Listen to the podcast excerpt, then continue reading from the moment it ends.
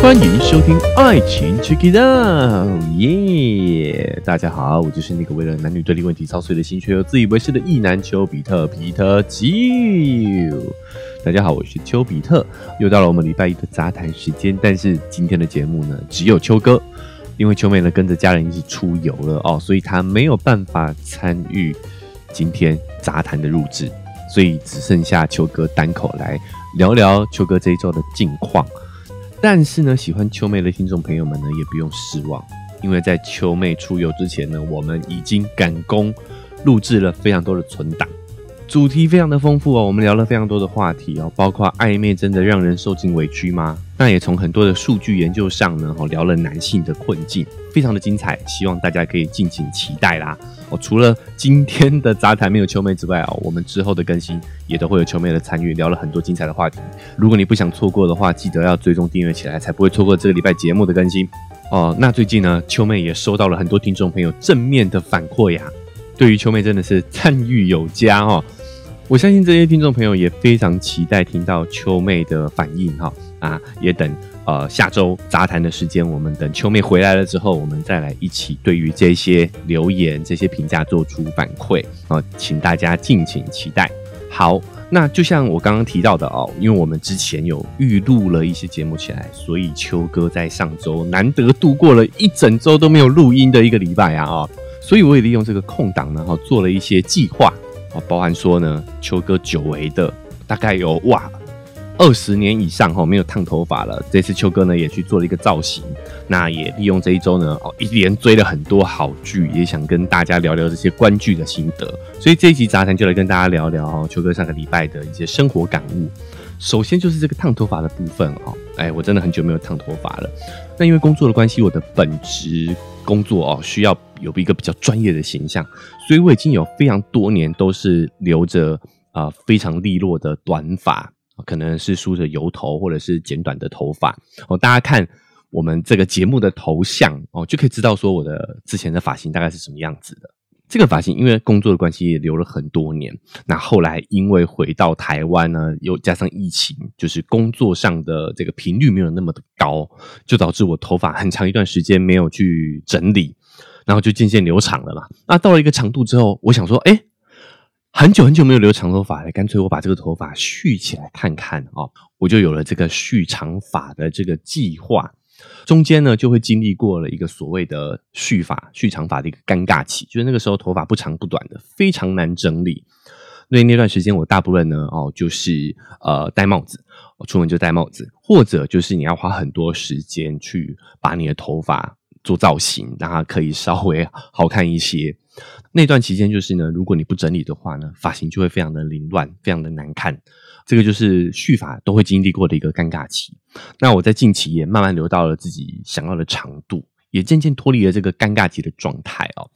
但是你就是觉得，哎，这个长直发一来是现在没有流行的，那个那个我现在的那个长度跟发的那个直发的状态哈。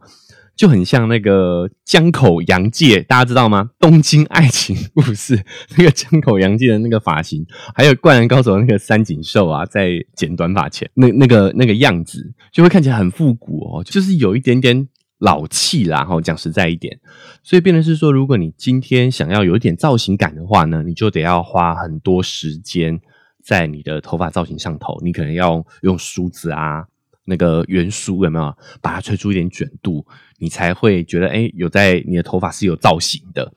所以每一次出门都很费功夫啦。虽然 秋哥蛮宅的，出门的机会不多，但是呢，也会觉得哎，这个对我来讲是一个负担。因此就有了这个烫发的一个想法。那我也其实做了蛮多的研究跟功课，包括想找自己想要烫的那个样子哈，以及这个价位合适，然后哎，感觉。技术还不错的设计师，花了一点一段时间做了一点功课，那就在上一周呢，就约定好了这个烫发的时间。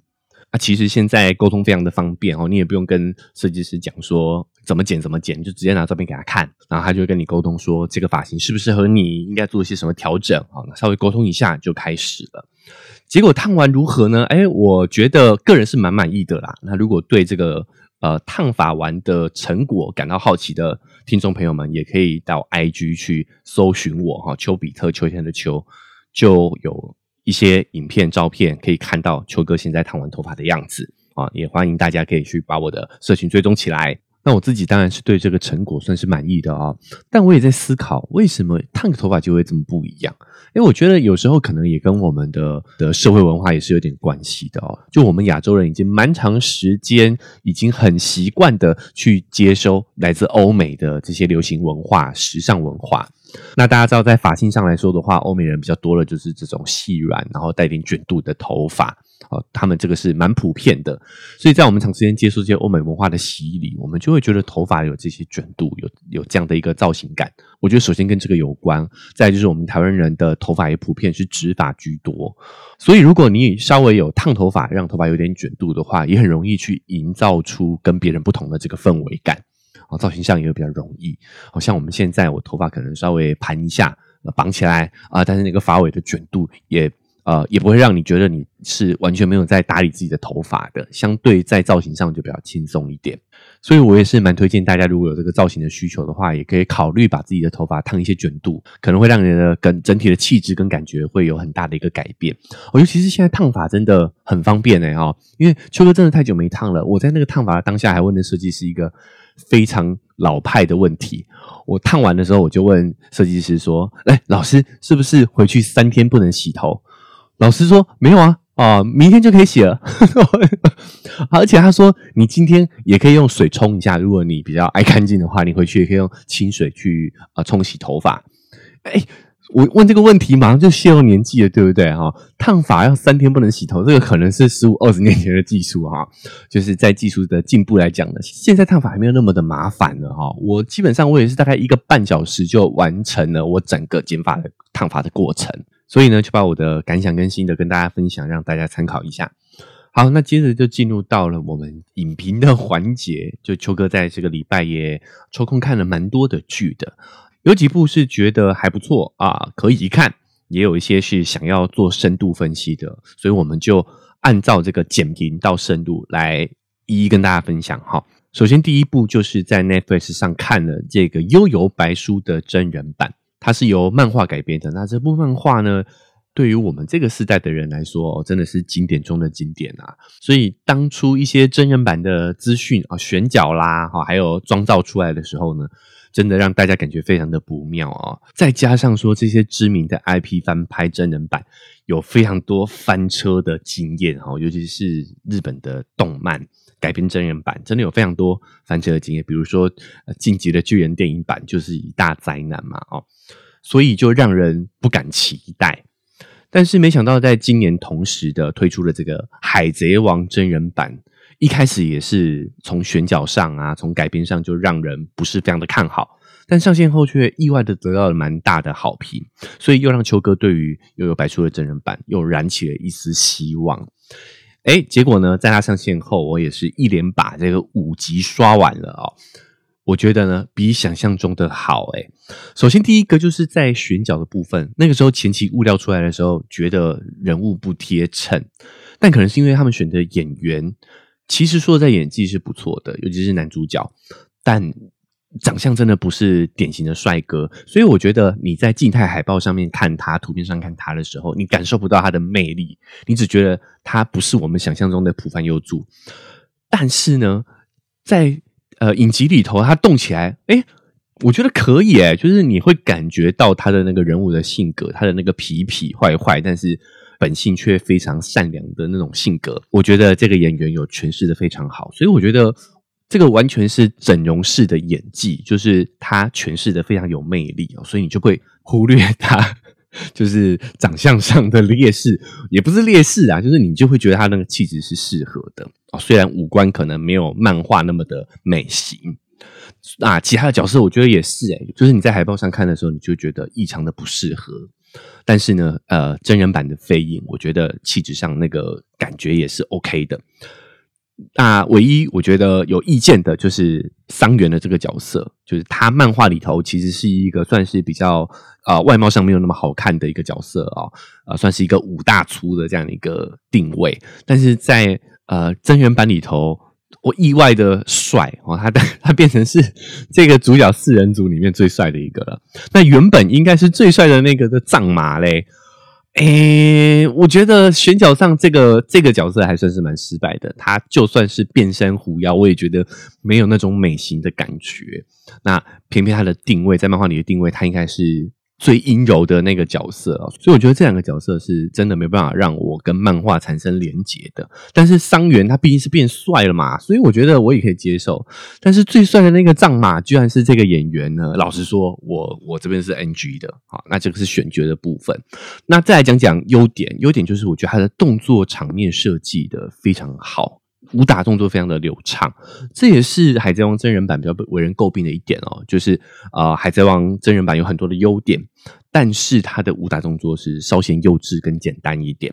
但这一点又有白书就做的非常好，他的武打动作设计整个啊非常的流畅，然后还有一些力量感都有展现出来。所以我觉得他的武打的部分是这部真人版非常值得称赞的部分。另外，视觉特效上，我觉得也是蛮加分的。大部分的视觉特效，我觉得都是挺好的，只有最后那个护驴驴的最最终变身的那个阶段，稍微有点戏剧感太重之外，我觉得整体的特效有八十分这个水平。那缺点的部分呢，就是剧情删减太多了，它要在这个短短的五集的体量里头塞下。啊，护理吕兄的这个剧情，所以他要砍掉了很多的角色跟剧情演推演呐啊，所以对于我这个原著党来说呢，就会觉得这是蛮可惜的地方啊，尤其是他把最后的决斗，他原本是一个比赛暗黑武术大赛哦，所以他那个场景是很大很大的、很恢宏的，甚至现场是有非常多的观众的，但他把它缩限成是一个比较小型的私斗比赛。所以整个规模小很多，气势小很多，但是在动作场面设计来讲的话，我觉得还还是不错的啦。哦，只是整个规模缩减，尤其是这个暗黑武斗大会里头有非常多角色是蛮有意思的，打斗啊、招数啊，所以把这个整个比赛砍掉哦，整个规模缩小是可以理解的，但是对我来说就是稍微有点可惜。但是呢，哎，对于护旅旅兄弟，哦，这个。大 boss 这个最大反派的一个塑造哦，哎，我个人是觉得蛮成功的啦。那个压迫感跟他的整个故事背景、人物的刻画，这个反派的刻画，我觉得是蛮成功的。整体来说，又有白书真人版，我个人是给过啦哈。一个原著党来讲的话，我是觉得改编的算不错。那也期待 Netflix 会继续给他出第二季。好，这个是悠悠白书的部分。那另外要推荐的是一个比较小品的日剧。是在 KKTV 上面播出的，叫做《就是要这样才好》。它应该是深夜日剧吧？哈，每一集的体量都非常的短啊，大概才二十分钟、二十三分钟左右而已。日本的深夜日剧有一个特色，就是它的尺度会比一般在合家合家播放的时间来的大一些。所以这一部日剧叫《就是要这样才好》，它改编的其实是一部成人向的漫画。那这个漫画非常的有意思，它的原作者叫双龙。听这个名字呢，我相信有一些男孩子可能会发出会心的一笑哦，因为他这个笔名啊，哈，哎，这位漫画家的笔名听起来就是一些画色色漫画的笔名。那也确实哈，这本漫画原本其实是一个呃清新向的成人漫画。这本漫画它其实一开始只是短篇集，它每一篇每一章节的故事都还蛮短的哦。那画的也是这些比较涩涩的剧情，结果没想到却引起了巨大的反响。这部漫画越来越红，最后甚至被改编成日剧哦。那为什么会引起这么广泛的共鸣呢？就是因为他这部漫画的男女主角。就是想要摆脱传统的性别脚本的一个角色定位啦，哦，呃，男主角呢是一个在家工作的工程师，写程式，所以他都在家里工作。那女主角呢，就是一个自由奔放啊，不管是在个性上还是在性事上头，都非常的自由奔放的一个打工族。那他们原本呢，都是各自有男女朋友的。那男女主角在原本各自的感情当中，也都觉得格格不入，非常的不习惯。男主角他遇到的女朋友呢，就是会呃不断的情绪勒索他啦，然后会呃可能没有安全感吧，会一直跟他这个索取关心啊，然后讨拍，所以男主角就觉得压力很大，哈，好像在照顾一个女儿一样。那女主角的原本的男友也是有非常传统脚本的一个男性哦，他就是觉得要男强女弱啦，哈，然后觉得女主角太奔放啦，说话不能太粗俗啊，好，喜欢做爱没问题啊，但是不能一直讲啊，哦，就是对他有诸多的掌控，然后他们的约会啊，也都是照着脚本来嘛，比如说就是就是很自私的啊，吃高级餐厅、看夜景这些一般哈打打引号的哈一般情侣会做的事情。所以男女主角呢就困在这个爱情脚本当中，就是觉得非常的不适应。所以呢，男女主角也很快的就结束了原本各自的感情啊。那因缘机会下相遇了之后，发现对方跟自己的三观非常的符合。比如说，男主角发现女主角虽然活得很随性、很奔放哦，但是她却会为自己负责，在生活上她感觉是很幼稚的，是很稚气的。但是在心理上，他却是非常的成熟且独立。他会为自己的感受、为自己的生活行为负责，不会想要找一个男人来托付终身的这种感觉。这个是让男主角很欣赏的。那女主角很欣赏男主角的是，男主角虽然是做着一个呃非常男性标签的职业啊，但是他却没有很多的性别刻板印象。他不会去用批判的眼光，用传统的女性刻板印象来要求女主。反而会鼓励他、欣赏他去活出自己，所以两个人呢，就啊很快的就看对眼了。他们就过着一个叫做“有达以上恋人未满”的亲密的炮友关系。他们自己定义是关系，这个关系不是炮友啦，哦，是自由自在的朋友，所以他们叫自由自己的字。这部漫画呢，就是在描绘这样的一个关系。那可能是因为这样的情感模式，其实是现代年轻男女。期待且且欣赏的，所以才让这部漫画呃累积了如此大的人气，甚至改编成日剧了。所以也推荐大家呢哦，可以去找这部日剧来看看。但是其实我更推荐的是漫画。我觉得虽然现在日本拍这样的一个微微色情、带点色气的这些。呃，爱情喜剧非常的擅长，非常的成功，所以我觉得日剧本身也是蛮推荐的。但我觉得有一些细微的部分，还是漫画处理的更好啊。当然，漫画的尺度也更高一点，毕竟是在电视上播放嘛，所以他们很多性爱的场景都是。比较保守一些，虽然也是有拍啦哦，但是相对保守一些。漫画就是会更直观的去呈现这个部分啊，所以我更推荐大家，呃，愿意的话可以去找漫画来看。那如果你对于这些呃尺度上的接受尺度还没那么高的话，诶，也推荐可以去 KKTV 上看一下这部日剧。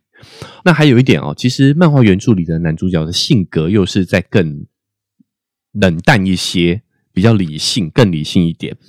但是在这个电视剧上呈现，它需要活泼一点嘛，不然电视剧不好不好表演啊。所以我觉得两个呈现方式在男主角的性格上面呢，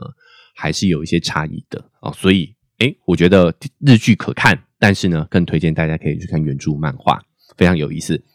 推荐完日剧哦，那接下来讲讲美剧。呃，秋哥其实有在追一部美剧，叫做《世界尽头的一场谋杀》，台湾翻译叫做《末日迷情》啊，在 Disney Plus 上面有播出，是一部呢推理犯罪悬疑的美剧啊，一共七集，现在秋哥录音的当下呢，更新到的第六集，所以结局我也还不知道啊。那为什么叫《世界尽头的一场谋杀》呢？哈，因为这个主角呢是 Z 世代非常年轻的一位业余女侦探。她的主业呢是写推理小说的。她因为小说的爆红，被一名科技业的亿万富翁邀请，坐私人飞机呢到他的私人高档酒店呢开一个会。会议主题是人类要如何面对末日啊？哈，那因为这个酒店的位置就在冰岛，而且是在非常偏僻的地方，冰天雪地，而且非常的荒芜啊，所以基本上这些宾客跟主角们就是被孤立在这个饭店里面。这个是在推理小说里面很经典的叫做暴风雪山庄模式嘛，就大家被困在一个密闭的地方，那陆陆续续就有被害者被谋杀。主角就要慢慢推理出啊这一场这个谋杀的真凶到底是谁？那我会推荐的原因呢，是因为我本身就很爱看这种推理向的作品嘛。但是呢，他又在这个固定的模式当中呢，引入了一些新鲜的东西。他把这个推理的剧情跟谋杀的方法呢，跟现代科技做结合，它里面探讨了很多科技议题，包含说 AI 啦，也包含了人的隐私跟科技进步的取舍。比如说剧情当中的这一位科技业的亿万富翁，就有很多我们熟知这些科技大佬的影子啊，比如说 Elon Musk 啊，比尔盖茨啊。所以当主创团队把这个议题引进来了之后，就让这部推理美剧多了一些新鲜感啊，多了一些我们现代人会面临到的问题。比如说，在这个剧情当中，就有一个疑似是凶手的人戴了一个面具，白色的面具。那这个面具，我们一开始看就会觉得戴面具这个很老套啊，对不对？很多推理剧都是这样呈现的啊。哎，但后来解密哦，他戴这个还不是普通的面具。这个面具它是有特殊的功效的哦。之前香港街头运动，很多抗争者都会戴上这个面具。原来这个面具它是可以阻隔人脸识别的，就是现在这些监视摄影机的这个像素太高了。如果你只是把部分的脸遮起来的话，它甚至可以透过你的眼睛就可以辨识出你是谁，到时候来给你秋后算账这样子啊。所以呢，这个面具在眼睛的部分是有。反光片的，也就是说，这些监视摄影机是拍不到你的眼睛的哦。还有把这些科技的元素融入到它的这个剧情当中了。那比如说，他也有讨论，这个应该不算暴雷，因为毕竟这个活动就是这个亿万富翁主办的嘛，所以他自始至终都有蛮大的嫌疑的。他就有一个剧情是在演说这位科技大佬的老婆哦，他们的婚姻关系其实是有一些问题的，我们就不赘述了，不暴雷。所以这位。老婆一直想离开这位亿万富翁，但是这个亿万富翁的权限实在是太大了。就他就讲啊，他本来想报警的，他想找警察，但是这位亿万富翁可是是有美国总统的电话的，他一通电话过去，哎，这个事情可能就会被压下来的。然后这个世界上所有的电子资讯，包括说监视摄像头。都在这一位科技大佬的公司掌握之下哦，所以基本上这个老婆是无处可遁逃的。所以这部影集也有在探讨说，我们是不是真的应该因为科技发展就给一个公司或者是一个人如此大的权限？我觉得透过一个世界尽头的一场谋杀来探讨这个科技议题，是蛮新鲜、蛮有意思的。另外推荐的一个点呢，就是这部剧集呢，我觉得也有非常先进的性别意识。首先，光是主角是一位女侦探（打引号的啊），女侦探就是非常有性别意识的。大家有没有发现，我们对于这样子理性、聪明啊、擅长推理的角色定位，大部分都是男性居多。这一部主创团队非常有性别意识哦，他告诉大家，女生也可以非常的冷静、聪明、擅长推理。尤其是这部剧情上有所谓的双线叙事哦，我不是说这个女主角她写了一本推理小说嘛？哦，有一部分的剧情呈现就是在讲这个推理小说里面的旧案哦。原来这个女主角呢，她写的这本推理小说是她的真实亲身故事改编，但在这个旧案里头，其实她才是主要推理的那个，她是推进这个。探案过程的主角，男生主角哈，其实在这个旧线当中算是比较偏辅助的角色，是辅助女主角来探案的，所以我觉得这个是一个很好的一个性别反转。那我说这个亿万富翁所举办的这个会议，有包含了各个领域的大佬，比如说有这个气象学家啦，然后有很也有精神领袖啊，也有机器人的领域的专家。那你会发现在这些专家里面呢，也都是有男有女的，就是说呢，不管男生女生都可以是这个顶尖，甚至是领军人物。包含这位亿万富翁的老婆，也是一位非常有名的女骇客。哦，女骇客，她原本其实是我们女主角的偶像，这位女侦探的偶像。所以，另外一个推荐这部剧集的点呢，也是我觉得他的性别意识非常的棒啊，值得大家观赏。那另外，秋哥在这个礼拜呢，还有看了大导演马丁斯科西斯的新作叫《花月杀手》，以及另外一部日剧叫《半径五公尺》，这两部作品也都非常的推荐。那我看了也非常的有感觉，想要做深度的分析。所以今天因为时间的关系呢，我们就先到这边暂告一个段落。好，未来的节目当中呢，有机会我也会再把这两部作品的心得来跟大家做一个分享。哦，你会发现在这个礼拜，秋哥真的是看了很多的东西啊，一次讲完啊，我怕大家疲乏了啦，哦，所以我们就先到这边告一个段落了啊。最后还是要提醒一下大家，不管你有哪个平台收听的呢，记得追踪加订阅，才不会错过本周节目的精彩更新。Apple Podcast 跟 Spotify 现在都可以留下五星好评，除了帮我们频道打分数之外哦，你也可以在留言区留下你对本期节目或者是本频道的心得感想。那如果觉得这个篇幅不够的话呢，也可以到 IG 社群搜寻丘比特秋天的秋就可以找到我了。那我们可以通过私讯的方式做更直接的互动。那文字说明栏会有一个赞助的链接，想用更直接的行动支持秋哥的话呢，也可以点一下这个链接，请我喝杯咖啡，我就会更有动力把这个频道经营下去。好，那我们今天的节目呢，就到这边先告一个段落了哈，明天节目就有秋妹了啊，所以我们明天节目再见，拜拜。